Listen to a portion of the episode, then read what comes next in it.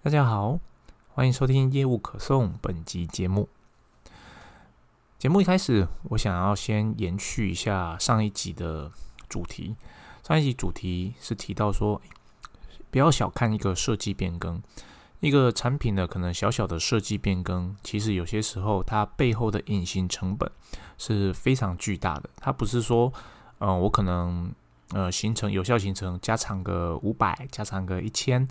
然后就表示说，哎，那我成本就是材料成本多多少？其实背后还隐藏着所谓的人事成本啊、作业成本啊、加工成本这些可能看不到的东西，或者说制作失败可能导致呃额外成本上升等等的。那这就表示说，我们都不能接所谓的客制化的订单吗？其实这有一点怎么讲？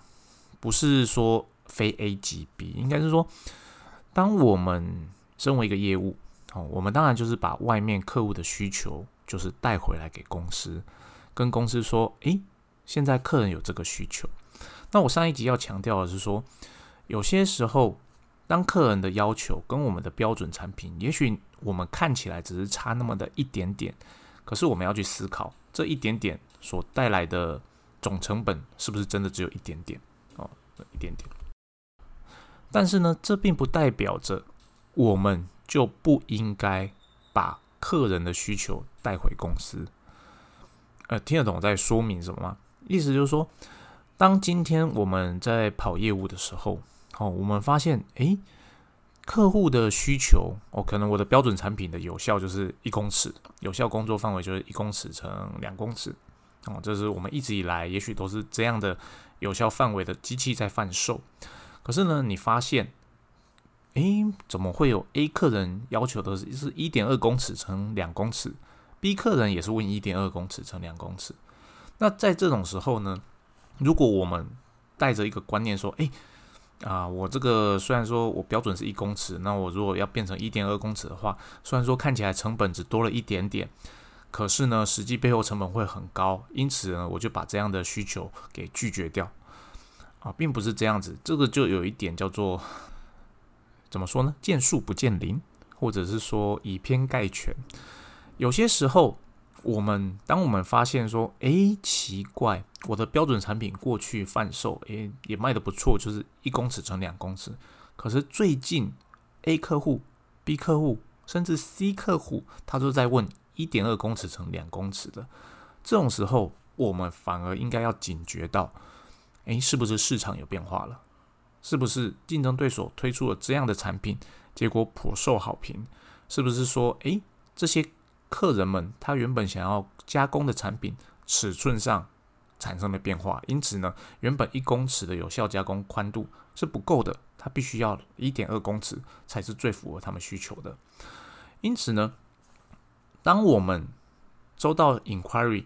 是跟我们自家标准产品有一点不一样的时候，其实除了要思考说，诶，这个是这个客户所想的单一的他自己想要的需求之外，还是说其实是市场发生了变化？哦，我们要注意的是这个点。因此呢，当我们得到这种诶特殊询价的时候，其实我们身为业务要去再做一件事，就是说确认诶，陶给你要这个特殊的规格是。什么原因？是你觉得要比较大，是还是说你有这样的东西要加工，还是说，诶，是不是市场供应端那边发生了变化，导致你必须要这样？还是说，诶，你的朋友买过这样的设备，那他买谁家的？那用起来怎么样？等等的，我们要去取得更多的资讯。如果我们得到的资讯就是，我啦，我手工，呃，一一米虽然够我用啊，可是说我想要放宽一点啊，东西这样比较好放啊。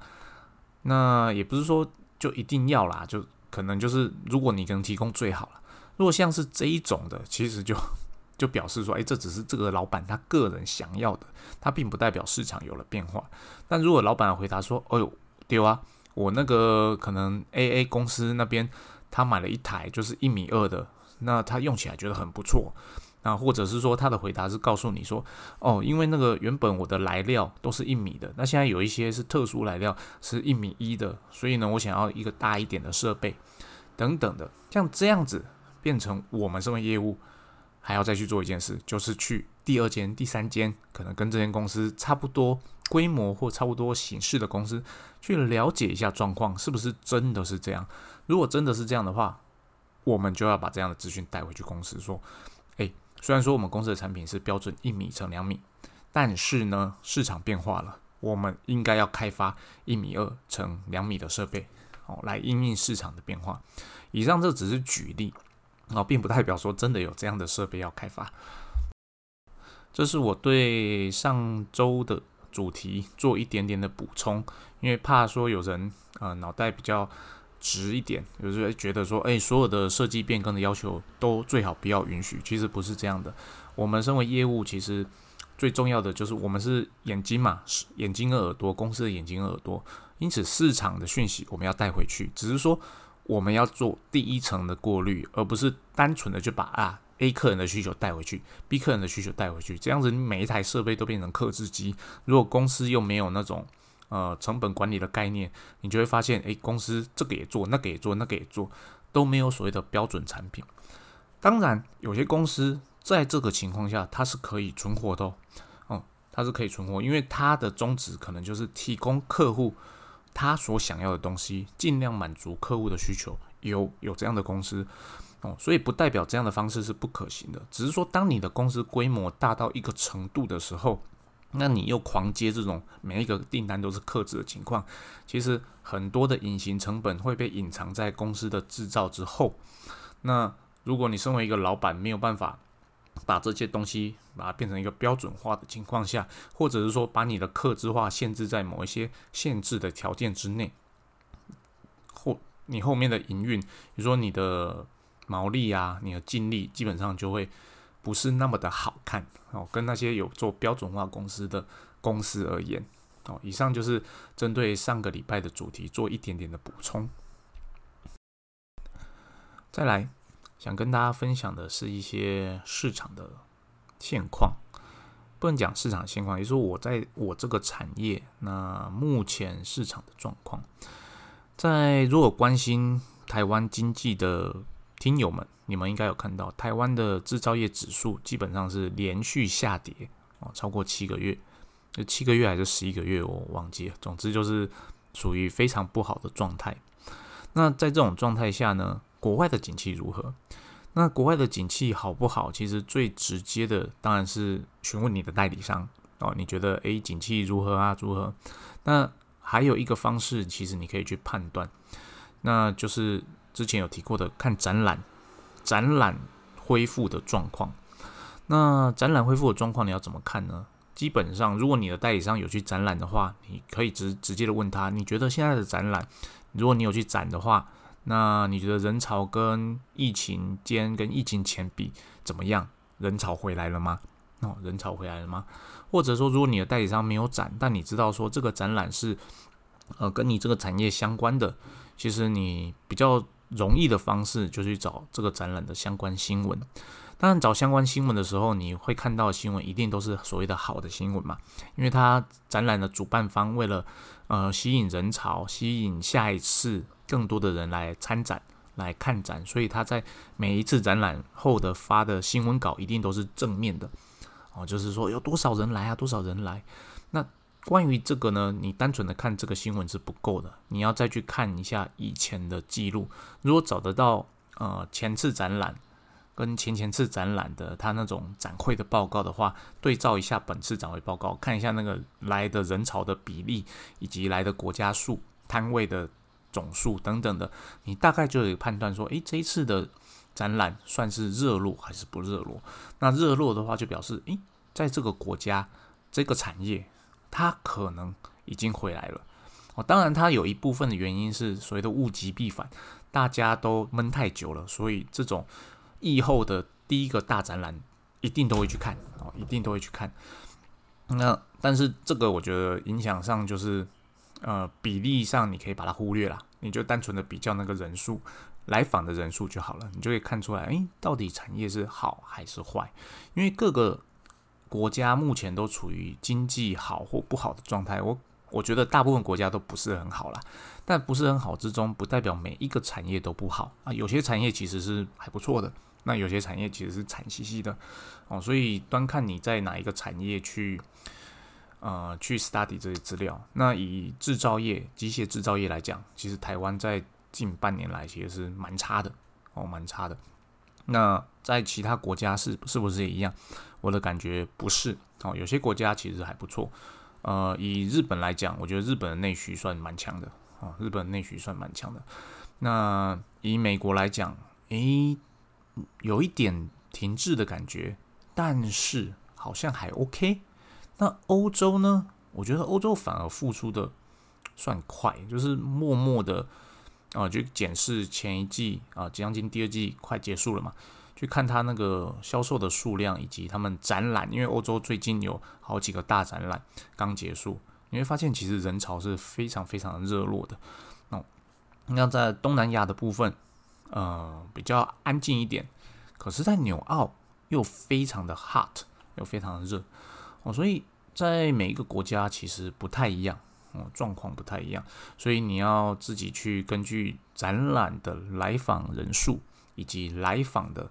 外国参观人数去看，哦，去看你，当然你要试它是当地展览还是一个国际展去看，你要看哪一个数字啦，所以你就可以去判断说，诶，我们这个产业在这些区域或这些国家景气到底好还是不好。第三个主题呢，想跟不能讲跟大家分享，是提醒，如果听众中有人是属于老板。属于人资或是部门主管等级的听友的话，哦，建议各位可以去稍微注意一下公司内部的薪资结构。大家都知道，其实在这疫情开始到现在，其实制造业是非常难找到人的。那非常难找到人有很多原因啦，薪资水平是一个，那员工不能讲员工。呃，年轻人想要做的事情，呃，不是这个产业，也是一个。然后等等说，诶，这个产业的吸引力大不大，是一个。哦，这个听起来帅不帅气，是一个。总之有很多很多种的原因。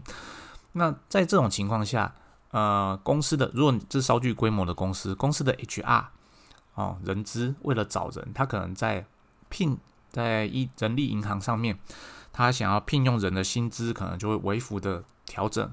调整调整，它有可能变成现在你在招募新人的薪资，比那种两年前进来的那些，呃，算之前员工还要高。那在这种情况下，其实，呃，我觉得公司应该要好好的检讨所谓的整体性的结构性的调薪。有些员工他知道这件事情，他只是不想讲出来。哦，这这些员工可能在公司工作了两年、三年，他可能从多少钱慢慢往上加，加到现在，跟你现在要聘请一个新人进来的那个薪资结果才一样而已。那他会觉得，诶，我现在身上有两年、三年的资历了，为什么我的薪水跟你现在要找的一个白纸一样的新人是一样的？那公司其实公司并不会主动去看这件事情，哦，因为对公司而言，你没有你不吵不闹，我。大概都不会主动的去帮你做薪资的调整啊，但是呢，如果你是身为公司的人资主管或是部门的主管，你就要特别注意这样的情况。呃，如果有这样的状况发生，其实会发造成两个后果：一就是你用比较高的薪水想要去聘请新人，你会造成你部门内的那些呃上呃薪资水平稍低一点的那些员工，没送他可能就走人了。啊，第二，你可能会想要顾及到，诶，我现在现在正在呃 run 的这些之前的员工，他的薪资水平是多少？因此呢，你会要求那个聘请新人的薪资水平要开到比这些人低。那开的比这些人低，你就知道，因为市场这两年行情是一直在往上跑的，那就变成你会请不到人哦，所以它会变成一个恶性循环。要解决这个恶性循环的。最好的方式是什么？好好的把整个薪资结构重新调整一次。当然，有些如果是老板在听，你会觉得，哎，你不懂啦。那我这样一调，我公司的年度的人事成本要多多少钱？等等等等。对，这是事实。哦，你只要因为所有的老板其实都不喜欢去调所谓的本薪，当然老板都喜欢用奖金或者是津贴的方式，让薪水的结构可以有比较弹性的应用。因为这些奖金或者是津贴，其实它不是所谓的固定薪资，它随时想拿掉就可以拿掉。而如果你是薪水的话，它就会变成一个固定的成本哦，公司的营运成本。那可是呢，你要去想。就是因为太高层的主管，他其实看不到下面的真实的状况，所以我们身为部门的主管，我们发现了这样状况的时候，我们就应该如实的去跟公司讨论说，这会是一个问题。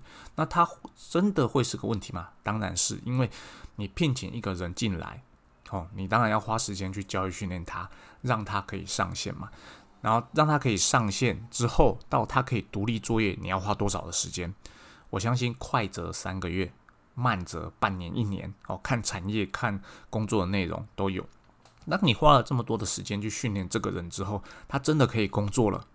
然后他现在因为可能呃整体大环境薪资水平往上，而只是只是他进来的那个时间点，当时的薪资水平比较低哦，他会觉得啊，那我不如归去，我就走了就算了。